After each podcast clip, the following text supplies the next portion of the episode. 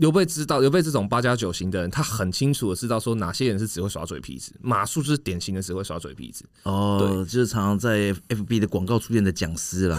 哎、欸这个打到太多人了 啦，这不行，这不行。对，欢迎收听《灵感魔改造》。 I can't find a perfect word，最需要灵感的其实也是我。时事找灵感，历史给答案。那另外一个反过来，完全跟李不韦整个颠倒过来，就是他是因为太重视制度，结果反而完蛋的。太重视制度，对，谁啊？很有名的一个人就是诸葛亮，三国时代的诸葛亮，卧龙诸葛亮。他诸葛亮事实上也是法家，嗯所以诸葛亮是他特色就是他一切都非常的重视法度规矩。了解你只要坏了法度规矩的，我就跟你没完，或者我一定要处罚你。这样，嗯，诸葛亮基本上他最有名的一个面试失败的案例就是对魏延嘛，哦，诶，魏延的话，对对对，他是说他好像头后有反哦骨，头后有反骨，怎样怎样长才有反骨，就是呃头上长角，不是还不是不是不是是是呃。三角龙还是反骨是传说中人在人的后脑勺，如嗯果有多一块骨头的话，那这种人就是就是反骨。可是那个晋级的巨人都要有一块骨头，防止被砍到那一刀嘛 所以。魏延是巨人，好像也不错。没有啦，这样子会有那种比较小的人在他头上飞过来的时候，就比较不会砍到那一刀。其实呃，这个只是传说啦，就是对说魏延，因为我们也不知道魏延有没有哦那个反。反骨男孩全部都被 好好天啊，我觉得魏延会跳起来会生 气。就魏延他真真正就是被诸葛亮砍了的原因，是因为魏延这个性格非常的骄傲，他非常非常骄矜自大的，他觉得说、啊嗯你们哪有我懂，所以他其实很常会对诸葛亮的判断，选择题，骄傲自大的是魏延还是关云长？呃，最骄傲自大的是关云 长。对，可是问题是他有刘备罩啊，你要这样能拿他怎样？但魏延其实也很强嘛。魏延很强哦，魏延真的对很对厉对，害。他那个吞噬天地会那个脚刀， 啪啪他啪。还。是个光头，没有 了，我也没有光头啦 哦，魏延不是光头，我也不是， 他那个对啊，张飞只有一颗眼睛啊， 我的妈呀， 完全没有这件事。 完全没有这件事情 对。对，哎、可是魏延其实真的很强，魏延真的很厉害哦，对而且魏延是那种就是他是在长沙城跟黄忠两个站在一起，手牵手等着刘备把他们一起招进去的 嘛。呃，是应该说他是救下黄忠的人，就黄忠那时候就是杀没有杀关羽嘛，没有一箭把关羽射死，然后韩哦，玄原本很生有机会是不是对，韩玄本来很生气说黄忠通敌，然后要把他砍了的时候，是魏延把他救下来的，为什么黄忠不射关羽？呃，就舍不得啊，那一方面也是觉得说这这个人也是个汉子，然后一方面是哦这黄是忠史实，呃没有这是演绎，呃，可以演对绎，对演绎对演绎都比较浪漫一比点。较浪漫一点，事实上应该不会啦。但是那个黄忠跟魏延是两个人是韩玄的大都将，是对，都是韩玄的大将，对对所以其实他们应该是都很强嘛。对，都都都很强，而且魏延最擅长就是以少胜多，他非常非常会用兵，他非常非常会用兵，也非常会带兵，所以魏延哦真的吗很得人心哦。魏延是很受大家欢迎，像史实里面魏延后来被杀掉之后，嗯这十万大军为他哭泣耶，哦，真的，对，这大家都替他难过啊，这这很厉害，这个人很很不简单。对对对对，一整个十万大军在哭泣，我觉得那个画面超恐 怖的。还好啊，因为那那一个城被鬼占领了，还好啊，因为那时候诸葛亮也挂，然后也是班师回朝的路上，所以大家哭也就算了，就是反正已经打打不赢 了。对，后来那一个城有一面墙就叫哭墙 嘛。一路杀人，会不会太远了， 怎么可能呢、哦，对，啊不是啦今天太远了，不好意思。对啊，好，那就是呃，他之所以没有重用魏延的原因，就是因为他觉得这个人都不守规矩。可是，在那个情况下，在那个时代里面，事实上需要魏延这样子的人才。而刘备也常常跟诸葛亮说：“没有，没有，真的，你要相信魏延，魏延真的可以的，真的真的行的。”其实刘备跟诸葛亮搭起来，有时候真的好像真的有点困难，对，而且其实常常刘备和诸葛亮要唱反调，因为刘备这样子人吸引进来的，一定就是一些 八加九。怪咖嘛。对，或者是非常有对非常有个人的习性的，就不如果会他吸进来的不是怪咖，一定就是烂咖了 嘛，就是潮爆了嘛。也也不到那么严重啊了，但是就是的确，刘备这个阵营的人，他们的面相、他们的相人的方式都比较像吕不韦，但是主事的却是诸葛亮，嗯所以其实相当有相当多的冲突。这样，了那解，后来有另外一个反证，就是刘备先跟诸葛亮说：“你要重用魏延，那你就相信他一点。结果后来诸葛亮没有重用他，结果后来就是魏延也死了，然后北伐也失败。那另外一个是刘备跟诸葛亮说，你不要太重用马谡。为什么？哎，马良都已经唱衰他弟弟了，现在连刘备都一起唱衰他。 对，刘备其实不喜欢马谡，因为刘备知道刘备这种八加九型的人，他很清楚的知道说哪些人是只会耍嘴皮子，马谡就是典型的只会耍嘴皮子。哦，就是常常在 FB 的广告出现的讲师 啦。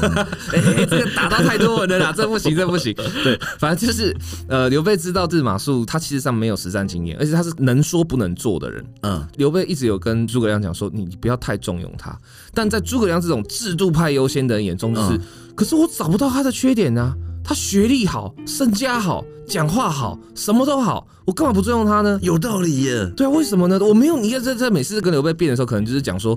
那你给我一个理由嘛。但他我哪里不好了？那刘备也只能跟他讲说，这是一种尴尬，这是一种感觉。，对，丞相你不懂啊，这样以我八加九多年的经 验，也不是八九多点，而是刘备很懂得知道说，一个人他如果真的能干的话，那他是讲得出来、做得出来。像魏延这样，魏延那时候也是夸下海口说：“你给我呃少少的兵卒，让我守住就是荆州，那不不是荆州，呃守住一个城池，有十万大军来，我就把它全部吞掉。”天下人都一起打你，我帮你挡住，这样呃口气很大。其他人也都是知道说，哦，你敢这样讲，然后你真的敢这样做吗？魏延做到了，魏延真的在守城上，或者说在城防上，从来没有失败过。对，但马谡也做到了，弄丢了。马谡就跑去，就硬要跑去登山呐、啊。那登山以后就，哦，完蛋了，下不来。 对啊、所以这这种刚好是另外一个反例，就是你看，当你过度的像吕不韦一样随机应变，你会对被就是制度的面试的方法卡死。那你让你过度的像诸葛亮一样重视制度，那你又会被随机应变不足，你又会坏掉，我觉得吕不韦好像是少了最后的一步冒险，少了最后的一步冒险，这什么意思？自己登基。呃，其实有这个说法，就是吕不韦如果那个时候他是把异人扶上去，然后两个人共治天下的时候，然后异人死的时候他篡，那真的就历史改写了。对，要真的像就刘备带种一点，蜀汉遭裂地就给他上了。哎、没有没有没有，刘刘备也是因为等到就是那但个。但刘备是上了这一步，只有被骂翻天 了。哎，刘备没有被骂，因为刘备可是刘备很聪明，刘备是等对时机，刘备是等到曹丕废了汉献帝，然后就是大哭说：“哎呦，我大汉不能亡，我也姓刘。”哎，哎，那我延续一下不过分。欸有道理，对，可是好像听说人家说，因为这一个不，所以就让很多原本支持他的人就觉得，啊、你原来也还是要呃，有一些其实那个时候蜀汉内部对这个事情法正嘛，是不是？嗯呃，对，法正跟就是非遗一些人，就是稳健派的或是保皇派的人都对这件事情有一点维持，他觉得说，就算献帝被废了，你也不是可以登大宝的人啊，你也不是，你跟献帝只是对个皇叔叔侄关系，怎么会是你？啊可能快了点这样对，就所以呃，不过总之这个是个方法啦。料。所以我们刚刚听到的，这是两个极端面试者，一个极度重制度的诸葛亮，一个极度重灵活运用的吕不韦，但两个人都没有以最好的下场。哎、那这样的话，刚刚听到都是老板在面试人嘛？对，诸葛亮跟刘备还有吕不韦都算是老板。对，那有没有从面试者的观点来看的事情？哦，那就更多了，因为面试者，你看一定都是一个老板面试很多个面试者，对对对不可能是很多个老板面试一个面试者，这太可怕了，这什么鬼啊？对啊，就是哎、好像诸葛亮就算哈，大家都抢着要他，对啊，哦，对，诸葛亮三顾茅庐嘛，对，啊，对啊，对啊，诸葛亮算是一个例面外试，三次这样而且。还是老板主动来说，哎拜托你来啦，对，约时。间了，这样我们要去你的办公室。啊对对对对对，他就第一 我们次我们要去你家帮你面试。对，然后三次之后还有一次还是啊 然就后说弟，弟开门按电铃，他弟弟开，不好意思，他还在睡。对对，对对对，真的真的就是这么威，太睡 了。旁边那个保全要冲进去揍人了。对，两个保全，一个红脸，一个黑脸的，气到要打人的，对， 对啊，所以呃，应征者通常是会比就是呃面试者多，呃不是应征者会比老板多很多啦，对一般来讲是这样，所以故事当然也就更多了。那通常啊，不管你是怎么样的一个老板，那只要有、哦，对，我就我就想说，回到我们台虎嘛，这他的发生就是因为他面试完了以后，他就觉得哇，超不爽的，怎嗯么这个面试机关很烂呢、啊？怎么会？哎，我刚刚是说了台虎吗？ 你讲出来了，对， 好了，没关系啊，现在讲，讲雅虎来不及了 好好哦就讲了 anyway 就讲对，然后他就是觉得啊，心有不甘，就回来就写了一个长篇大论，痛骂他一顿这样子。嗯，这个如果在古时候的话，绝对掉 脑袋，是绝对掉脑袋的。你科举，你敢你敢毁谤朝廷，那你还科个屁啊！你等等直接去地上烤 了。对啊，就是呃，这这种故事会更多，而且就是最可怕的事情是说，当以前的朝代里面呢、啊，或是以前的科举里面，你只要把制度里面加入了颜值这个部分，或加入了就是生理条件这个成分，哦，真的哦、那是超多不公平的。对，身材嘛，这没一必要怀疑真的身材。哇塞，可是这应该都是男男生去面试，当然啦，以前没有女科举啊啦，以前没有女科举， 这个身对啊，材是要他要高大雄伟，然后文人也要吗？要，而且就是他的身上不能够有缺陷，你不能脸上有个很大的疤，或者说你天生少了一只手或一只脚，你绝对选不上。哦真的、哦，但对多了一个反骨也上不了。 反骨可能没有查那么细啊，但是你就不能够有明显的缺憾，尤其是在唐朝这个问题特别严重。唐朝科举讲哦四个条件，因为武则天嘛，她在审男人的话，但第一个身材嘛，不是啦，这个跟这跟武则天没关 联了第。一个是不是金城武、刘德华嘛？没有，在武则天开始在李渊的时候，唐高宗的时候就这样干了。哦，，对，就是唐朝讲求的是身颜书判，身就是你的身材、外貌、身家，言就是你的言论、谈吐、表达，嗯书是你的书法。唐代非常重视书法，所以你如果写字写很丑，你觉绝得对不字能。写的漂漂不漂亮这对，样子，很重要。唐代书法非常重要，判才是你的文章跟你的文章内容你的跟你思想对你思想、你做事的能力这样。所以你看，判放在最后面，身放在最前面，这种哦歪理的故事就特我、哦、多。如果真严书判的话，嗯，那第一个那种如果什么长得侏儒啊，那就完不可蛋了能耶，。绝对选不上，在唐朝绝对没有机会。然后第二个是讲话结结结巴巴的，对，口疾也不行，口疾绝对也哎这是这这这对。对，或者是讲话写字可太丑哦能 没有我说讲话可能是有什么外国腔 啊、印度腔啊，那这也完蛋了嘛，这。呃，会会扣分，但可能不会到完蛋，对，因为这是当时本来就是多语言的，常常是多语言民族，嗯所以他们对语言可能会比较宽容一点。但是重点是你不能够有那种结结巴巴，你不能就是讲你不管有什么口音，你这边呜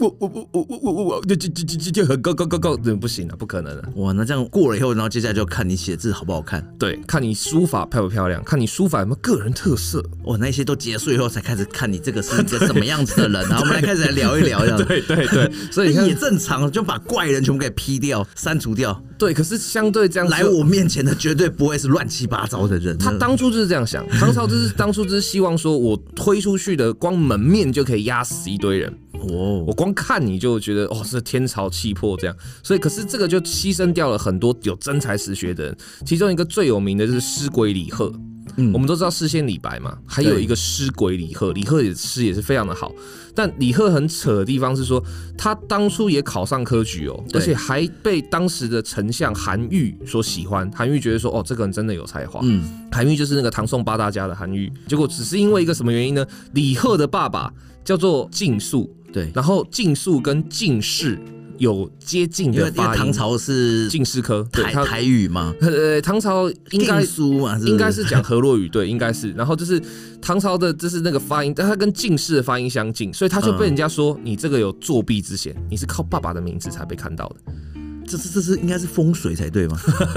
不 知道，可是就是因为这样的关系，李贺真的就被就因为爸爸的名字这种无聊的事情，他就被拔掉了。可他是就不是森严书判的身身家哦，身家有包含身家这样，包含包含，你身家不好或你家里面有犯罪的人，你也不要想。哇，这太惨了。超级惨，而且这是重点是韩愈还因此就是写了一个很重的话，就是说，那如果老爸叫仁，老爸的名字里面就是有一个仁爱的仁，对，你叫他不能当人哦，你说他犯了人的忌讳哦。韩愈呛到这样，整个是气爆，这样怒怒呛还是不行。唐代的律令就是不行啊，就是不行哇，sorry。这这个是可怜了，没办对啊，法那。可怜啊，对啊，所以就是后面的一些，就是因为这种森严书判，当你的标准里面加入了身体条件的时候，唐代这就发生了很多这种故事，包括钟馗也是在唐代的时候，唐德宗的传说，钟馗是真的人哦，呃，钟馗是假的，虚构的人应该是了、但是这种故事其实很多，在唐代发生了大量，就是因为长得丑啊、不够高啊，或者是说呃胡子不够雄伟啊，或身价有点问诶题但是啊哎不是。因为唐朝它的科举制度很盛行嘛？对，唐朝科举非常盛行，因为唐朝科举都很简单，一般的科举都是要写长文章，对不对？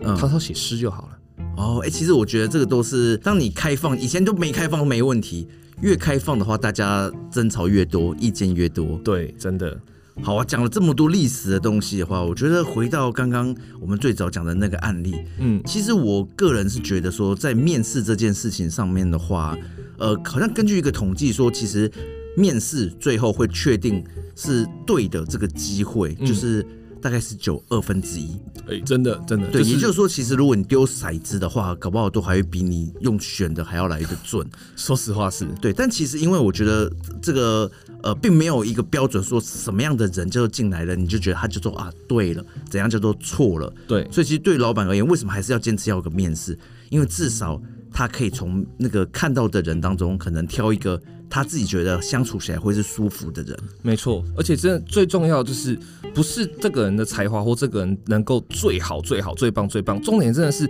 能不能够长久的相处。你今天如果让诸葛亮跟秦始皇放在一起的话，我看也很难长久地相处。对，因为我我每次都觉得说啊，其实好像有时候看面试啊，然后那个人现场表现的非常好，可是他只要好好的装那个可能一小时的时间对，让那个面试官觉得、哦、我很喜欢，嗯，对。可是我觉得，当然大家会觉得哇，这个好像很假，但是有些人是连这一小时都装不来，对，那这个真的就没有。所以，我们从原本的那一篇呃面试的那个 D 卡的那一篇文章来看的话，其实从他们的交谈的过程中就可以知道，他们其实谈的好像有点不是那么愉快。搭不起来。就是对面试最重要的不外乎就两件事，一个是规则，一个就是喜欢。那你两件事有一个成功，你大概就二分之一的机会；两个都成功，你大概就有九成九的机会。对，那他连这个，我觉得他是连做到让面试官喜欢的这个，他都没演没演好，对都没做成功。对，所以其实我觉得这个原本就看起来就应该就是必然被刷的状态了。对，而且就是其实有的时候被刷也未必是坏事。对你如果硬要也是装，就装到后面就最后是进去了，结果两个人痛苦的不得了，你恨我，我恨你这样，然后最后请神容易送神难，那还不如一开始就不要有。也是啊，对啊，所以我们在面试这个题目上，最后给大家的总结就是：你不只是要面试你的老板，或者说你老板要看人，就是你还最重要的是你要发现你自己是谁。你是诸葛亮的话，你就不要去找就是秦始皇，你要去找刘备。那你是吕不韦的话，那你也不要去惹就是诸葛亮，这样就是你知道自己是谁，然后你会被谁喜欢，这个是最重要的。对我们今天希望能够透过一些历史的典故，一些有趣的小故事，来让我们重新审视、重新看这样子的一个命题。所以，我们这个是一个时事找灵感。历史给答案，我们下期再见，我是酒吧魔人，我是林杰，拜拜。拜拜。